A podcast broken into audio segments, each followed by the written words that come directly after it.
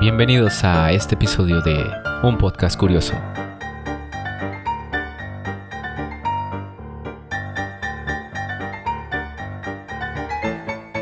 Bienvenidos a este nuevo episodio. En esta ocasión hablaremos de un tema que no le gusta mucho a Kat, pero esperemos que a muchos de ustedes les guste tanto como a mí. Tampoco es que sea muy fan, pero es muy bueno para la vida. Nos referimos a la comedia. Es un género que sirve para liberar un poco la mente y reírse hasta no poder más. ¿Por qué no, no te gusta tanto la comedia?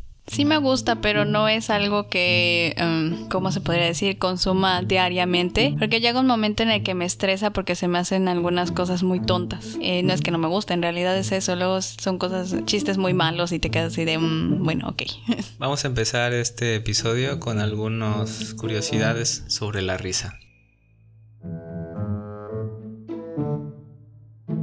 La primera curiosidad que tenemos es que según nos dicen, la risa es una forma de comunicación. De acuerdo a algunos psicólogos, nos reímos más cuando estamos con amigos cercanos, al platicar historias o anécdotas, y en muchas ocasiones estas anécdotas no contienen nada gracioso, pero la experiencia que tuvimos es la que nos hace recordar y reír. Otro dato que tenemos es que la risa es contagiosa. Ver reír a alguien hace que tu cerebro se prepare para reír y lo hace de forma espontánea mientras observas a la otra persona reír. También dicen que reír quema calorías, ya que nos han dicho que intensamente, si ríes intensamente por aproximadamente una hora, estarías quemando calorías como si hubieras corrido 30 minutos, ya que este acelera el ritmo cardíaco y envía más sangre a diferentes partes del cuerpo. También nos dice que la risa es atractiva. Muchos estudios dicen que consideramos más atractivas a las personas que se ríen de nuestros chistes y nos sentimos más atraídos a las personas que nos hacen reír. Y por último, el cerebro confunde la risa y el miedo en ciertas ocasiones. Existen psicólogos que nos afirman que cuando vemos a alguien sufrir una caída, nuestro cerebro puede confundirlo con miedo por la incongruencia de la situación y eso puede disparar la risa.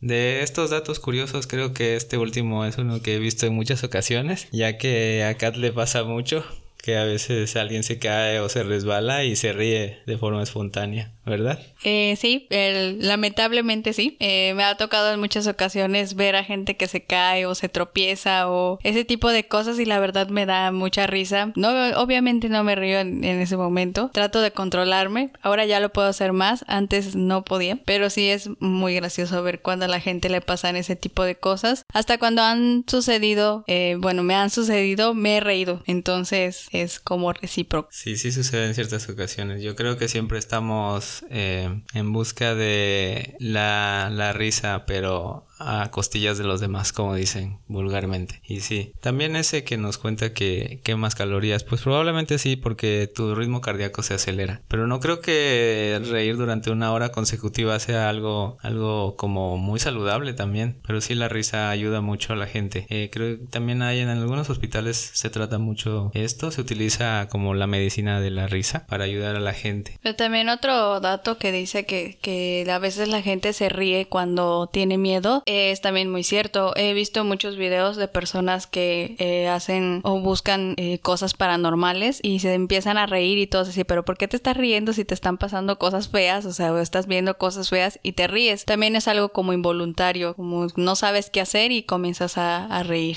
Sí, eso también sucede. A veces tienes tanto miedo que no sabes si llorar o reír. Y sí. Y también lo de que la risa es muy contagiosa, eso es, eso sí es verdad, porque en algunas ocasiones yo creo que muchos han ido al cine o a algún espectáculo y te causa mucha, mucha risa. Pero vuelves a ver esa misma película en tu casa o ese mismo espectáculo en tu televisión, tú solo, y no es tanta la risa que tienes, pero creo que el público era el que te causaba un poco más de risa que todo el espectáculo. Sí, claro, suelen pasar ese tipo de cosas. Igual eh, hay muchos estudios que dicen que si te ríes demasiado puedes morir. Sí, pero yo creo que ahí ya sería un grado muy exagerado, ya que te deja sin aliento durante un tiempo, pero no creo que, bueno, no conozco conozco muchos casos de eso, pero me imagino que ha de haber alguno por ahí. Los invitamos a seguirnos en nuestra cuenta de Twitter, que es arroba podcast curioso, en donde nos pueden dejar sus comentarios, críticas y todo aquello que deseen que nosotros sepamos. Eh, estas fueron las curiosidades que tenemos el día de hoy. Y también pues queremos platicarles un poco. Yo creo que muchos se han dado cuenta que últimamente ha cambiado mucho la comedia en México y en muchas partes del mundo. Recuerdo cuando era pequeño la comedia estaba basada en chistes cortos y cosas como esas. Ahora está muy de moda el llamado stand-up, que son anécdotas que a veces son un poco exageradas para causar risa, llenas de rutinas. ¿A ti te gusta? ¿Ha sido algún stand-up o algo? He visto muchos videos acerca de de ese tipo de comedia. Sí, alguna, en alguna ocasión fuimos a ver a eh, Alex Fernández, que es uno de los que están ahorita eh, muy fuertes en ese, en ese tipo de comedia. Y sí, como dicen, son cosas que les pasan a ellos en su vida y te lo, te lo cuentan de una forma graciosa y que dices, ah, no, sí, también a mí me pasó en alguna ocasión o cosas así. Sí, sientes una risa por algo recíproco porque a veces te pones a pensar, sí es cierto, a mí también me pasó. Y ese es un estilo de comedia comedia que no tiene mucho de haber llegado a México porque antes no era así. Como les comentaba, antes eran chistes. Ahora pues se ha adoptado este tipo de comedia que creo yo que viene de Estados Unidos e Inglaterra porque ahí es donde sí de toda la vida he visto que realizan este tipo de, de rutinas. No sé si tú ya habías visto esas rutinas mucho antes que ahora, que ahora sí ya están muy, muy metidas y existen muchos comediantes que las hacen. Sí, ese tipo de comedia la, eh, yo la había observado, pero era en, como dices, en Estados Unidos, que eran así cosas, pues no, a veces no las entiendes porque pues, son diferentes estilos de vida, pero en México ya está, se está adoptando también este tipo de comedia. Eh, cada quien la cuenta a su estilo, claramente. Algunas son muy ligeras, otras son muy cargadas de un humor muy negro, pero sí es, es entretenido verlo en algunas ocasiones. Sí, la verdad que sí, ayuda mucho a relajarte. Además, a mí me gusta ese tipo de comedia que no necesita mucho de las de la vulgaridad para causarte mucha risa. No tanto que no use groserías, sino más bien que no sea tan vulgar, porque a veces cuando es muy vulgar como que la risa ya no es, ya no está tan padre. ¿Tú qué crees? Sí, claro, algunos chistes son demasiado vulgares. Eh, antes la comedia estaba basada en cosas así, eh, eran más como sketch que se tomaban en, en no sé, estaban estos eh, comediantes como Polo Polo, Adrián Uribe con sus personajes del Víctor, las Caranda y todos esos que era la comedia que se hacía en México y también era muy buena, pero en algunas ocasiones era muy vulgar. También eh, ese era otro tipo de comedia en el que se grababan pequeños fragmentos de una historia que se escribía para eso. Yo creo que el que más aportaba sobre este tipo de comedia era Eugenio Derbez. Tuvo muchas, mucha fama en cuanto a eso en México eh, y creó muchos personajes que son muy reconocidos incluso por las generaciones que no vieron ese tipo de programas. Aún los reconocen, aunque el señor ya no hace ese tipo de comedia. Claro, sí, la, la familia Peluche era, era como muy obligada que la tenías que ver. Normalmente siempre lo transmitían en la, a las 3 de la tarde, que era la hora de la comida, y la mayoría de los mexicanos lo pudimos observar. O el otro que no recuerdo cómo se llamaba su programa, ¿te acuerdas? De vez en cuando. Ah, de vez en cuando también era muy bueno. Muy. Tenía como que eran diferentes personajes, pero cada personaje tenía como su tipo de comedia y era muy bueno. Sí, la verdad a mí sí me gustaba mucho la hora de la comedia que tenían en la, en la televisora. Eh, pero creo que la han quitado, mm, la han desplazado mucho y creo que solo queda el drama y dos que tres eh, programas que, que son parte de la comedia. No como antes que sí había toda una sección todos los días. Yo creo que los que más me gustaban eran las que hacía eh, Jorge Ortiz de Pinedo, aunque también me gustaba la familia Peluche, a veces sí se me hacía muy, muy tonta, pero en exceso. Y a veces me daba un poquito de coraje y lo dejaba de ver de tanta tontería. Pues la familia Peluche era como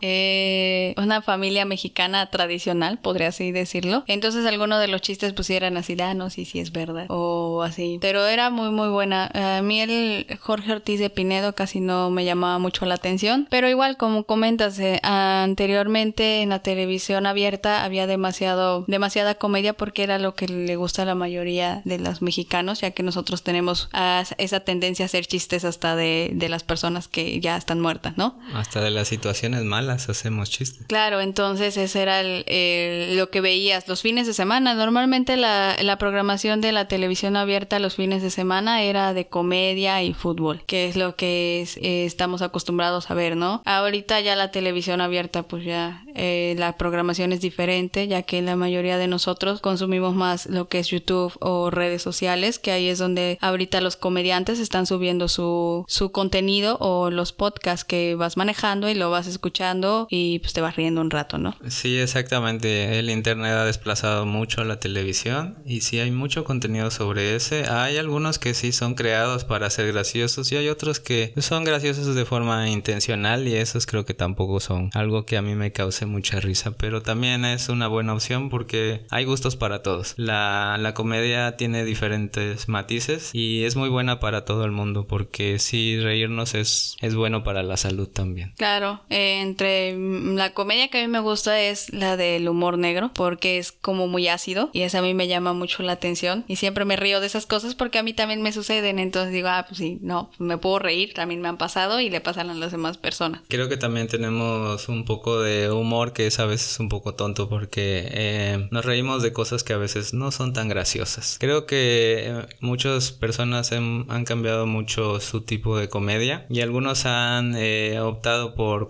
comedias como las que existen en Estados Unidos, que son las sitcoms, las comedias de situación. Existen muchos ejemplos que se han vuelto muy famosos y que se quedaron en la televisión y que han ganado millones de seguidores por eso. vamos a pasar algunas recomendaciones de comedia que, que tenemos para ustedes. Eh, les tiene una recomendación de una serie que ella le gusta mucho. La serie que yo les eh, voy a recomendar en esta ocasión, eh, muchos la han de haber visto, crecieron con ella, se llama Malcolm el de en medio. Bueno, esta serie fue creada por la cadena Fox y fue transmitida el 9 de enero del 2000. Es una serie que trata sobre un niño genio con una familia disfuncional, su madre controladora y con un carácter explosivo, su padre era un hombre inseguro y sus tres hermanos con los cuales siempre se meten en problemas. Consta de siete temporadas de humor un poco negro que siempre alegraban la tarde de los que lo veíamos.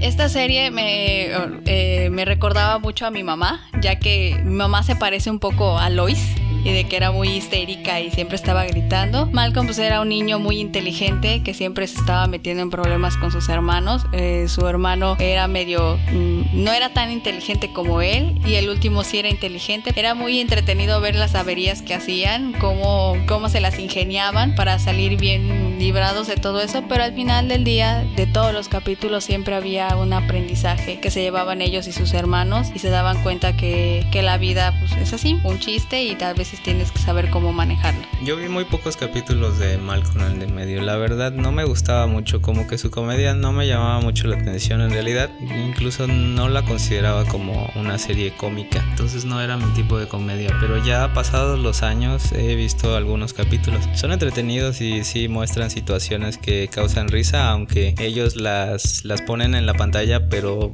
bastante serios. Aunque sí a veces son pasados de lanza. Hay algunos capítulos que son un poco maquiavélicos pero es una muy buena serie para todos aquellos que la quieran ver. Malcolm el del medio. Y Malcolm el medio cuando salió en Estados Unidos no fue muy aceptada porque trataba pues literal como es la vida en Estados Unidos y eso como que a los norteamericanos no les gustó mucho, pero ya pasando el tiempo la serie se volvió muy famosa y tuvo siete temporadas, eso quiere decir que la gente ya la empezó a aceptar. El último capítulo para mí es un poco triste ya que eh, se ve como Malcolm quiere ingresar a la universidad y pues, sus papás son de clase media y tenían que ver cómo hacerle. Y sí es muy entretenido ya cómo termina la historia, de que se dan cuenta que cada uno de los hermanos tiene algún talento y de que Lois siempre tuvo la razón, a pesar de que sus hermanos nunca quisieron aceptarlo. Sí, es una muy buena serie. Pues esa es la recomendación de Kat en las series del día de hoy. Y yo les tengo una recomendación que probablemente muchos han visto. Es una serie que me gustó mucho y que he visto en muchas ocasiones. Yo me voy a atrever a decir que probablemente me sé muchos de los diálogos de esta serie, que es Friends, que tuvo muchas temporadas, que tuvo 10 temporadas y incluso la, el último capítulo se transmitió el día del Super Bowl y fue un éxito a pesar de haber sido transmitido el día que se transmitía el Super Bowl, que es uno de los más vistos en el mundo. Es una muy buena serie que trata sobre una familia de amigos que no son familia de sangre, sino más bien de amistad y que van contando sus desventuras en su vida en Nueva York, todas las situaciones por las que ellos van pasando. Es una muy buena serie, a mí me gustó mucho porque muestra una familia lejos de la familia, que es a veces algo que muchas personas buscan, encontrar eh, un lugar con personas que le parecen agradables para llevar su día a día y tener esa convivencia como ellos la tuvieron. Eh, Eh, creo que tiene mucho de algunas series antiguas que, que, transmitían muchos como Seinfeld y cosas así. Y muchos las, las comparan con esas, pero creo que también tiene su, su lado, eh, el lado en el que son originales. Ellos tienen sus tipos de historia, todos los amigos son diferentes, tienen diferentes carácter, tienen diferentes formas de actuar de acuerdo a las situaciones y al final, eh, después de 10 años, pues cada quien toma su rumbo, pero no dejan de ser amigos. No sé si en alguna ocasión viste esa serie. La serie de Friends la alcancé a ver solo una vez, creo como dos capítulos. La verdad a mí no me gustó, tal vez porque no es de mis tiempos, pero pues, no podría dar mucho mi opinión sobre esa serie porque no la he visto. Sé que hay mucha gente que es muy fanática de la serie, que les ha agradado mucho, que porque eh, dice como que muchas enseñanzas igual, pero pues la verdad yo no la he visto, entonces no, no me llama la atención verla. Igual que las otras series que son como de la misma época, que se llaman Dos hombres y medio, creo al parecer, tampoco las he visto. Sí, es que yo creo que son series un poco más comerciales, sí, un poco más ligeras para toda la familia. Pero sí, obviamente hay gente a la que no le gusta, eso es muy normal. No a todos nos gusta ese tipo de comedia, pero tiene sus momentos. Así que se las recomiendo a ver si a alguno de ustedes les gusta. Y bueno, hemos llegado a la parte en la que les contamos una historia de terror. En esta ocasión, Kat les tiene una historia que trata sobre la comedia o el intento de comedia. El momento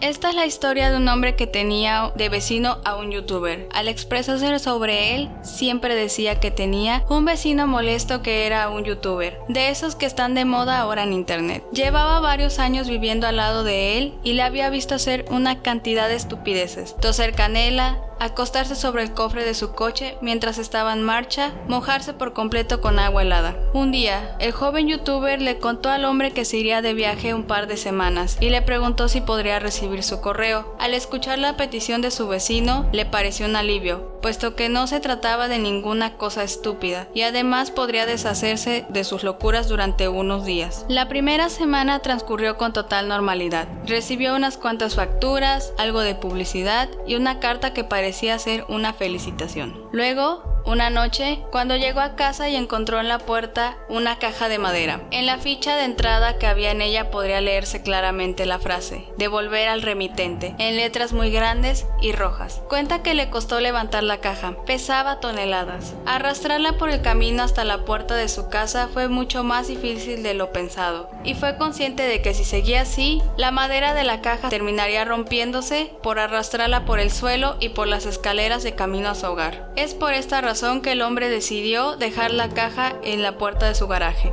Llevaba la pesada caja como podía, intentando levantarla sin que ésta se arrastrase por el suelo, así que le fue realmente difícil abrir la puerta del garaje. No quería tener que dejarla en el suelo, ya que le había costado mucho levantarla, así que patear la puerta del garaje y levantar la caja estaba siendo un reto para él. Fue en el último momento, mientras daba una tercera apartada a la caja, que perdió el equilibrio y la caja se cayó al suelo.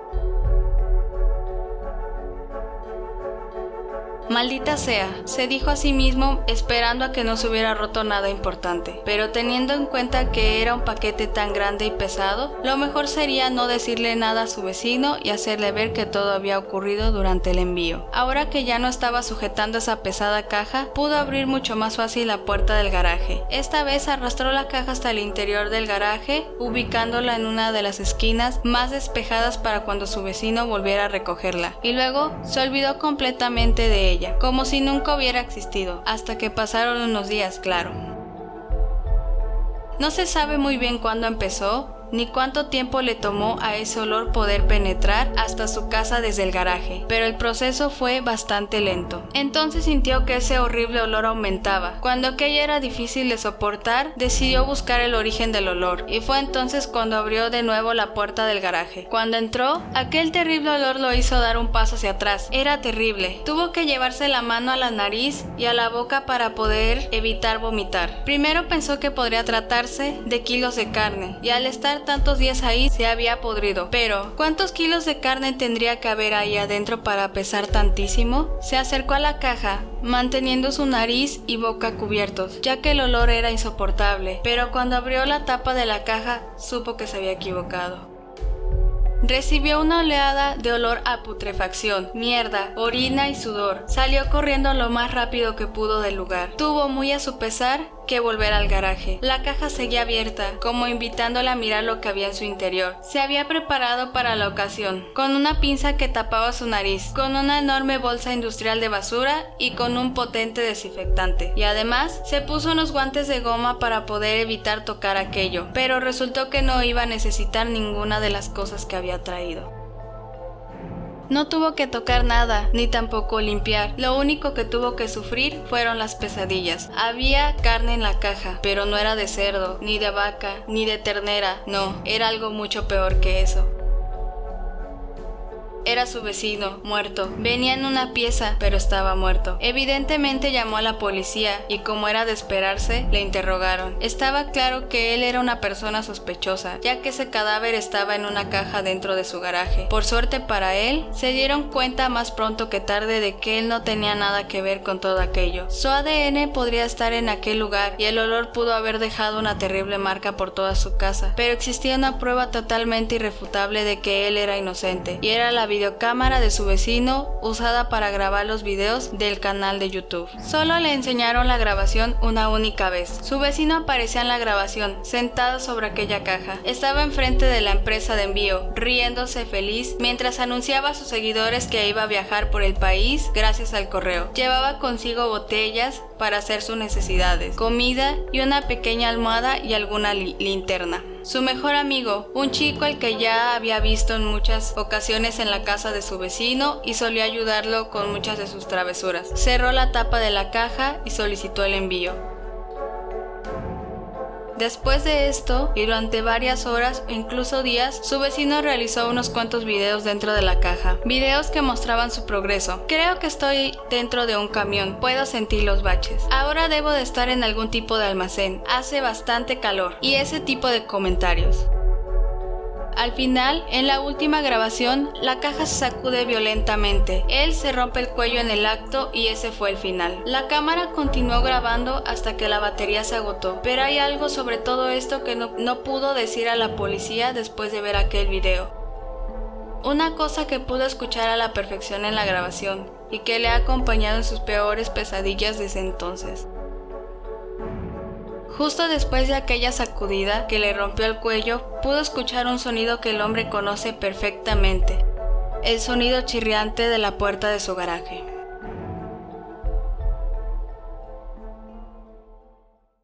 Bueno, pues esta ha sido la historia de terror de esta ocasión. Yo creo que es una historia que habla sobre la sociedad actual, ya que es una realidad que hay gente que hace cosas como esas solo para ganar seguidores o solo para tener más likes. ¿Cómo lo ves? Sí, claro, o sea, hay gente que hace muchas cosas tontas, como lo acabas de mencionar, para ganar más seguidores y a veces no se dan cuenta de las consecuencias que puede traer este tipo de acciones o El algunos peligro. el peligro exactamente o los influencers que hacen algunas cosas como tomarse fotos en no sé montañas o cosas así que luego terminan eh, en tragedia. Sí, la verdad es que somos una sociedad un poco morbosa que nos gusta ver ese tipo de cosas y pues es una prueba de que puede suceder. Algo así, estoy casi seguro que hay gente que lo ha intentado. Así como hace algunos años recuerdo haber visto una noticia sobre una persona en México que solo para ganar seguidores se aventó al, a las vías del, del metro y se puso en la parte central solo para eso y hasta lo detuvieron. Pero el joven hasta se reía porque ellos buscan eso, buscan fama a costa de cosas tontas como esas. Sí, este, lamentablemente hay algunos que buscan hacer ese tipo de cosas o, en otras ocasiones que a mí me ha tocado, bueno, no tiene que ver con comedia, pero he observado videos de gente que pide cosas en la de web y al final no aguantan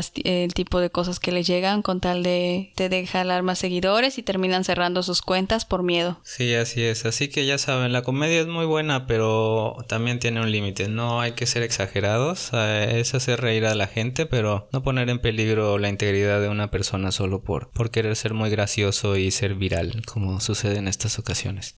Y pues bueno, hemos llegado al final de este episodio. Espero que les haya gustado mucho. Eh, nos despedimos y los invitamos a dejarnos sus comentarios en nuestra cuenta de Twitter y a seguirnos en redes sociales. Muchas gracias por habernos acompañado acompañado en esta ocasión. Muchas gracias por habernos acompañado. Esperamos les haya gustado este episodio y sigan esperando los demás, que tenemos muchas cosas interesantes. Eh, si tienen alguna sugerencia, como lo había comentado Tom, nos pueden seguir en redes sociales, en Facebook, Instagram y Twitter, en las cuales también subimos historias y algunos datos curiosos. Y memes. Muchas gracias y nos vemos. Bye.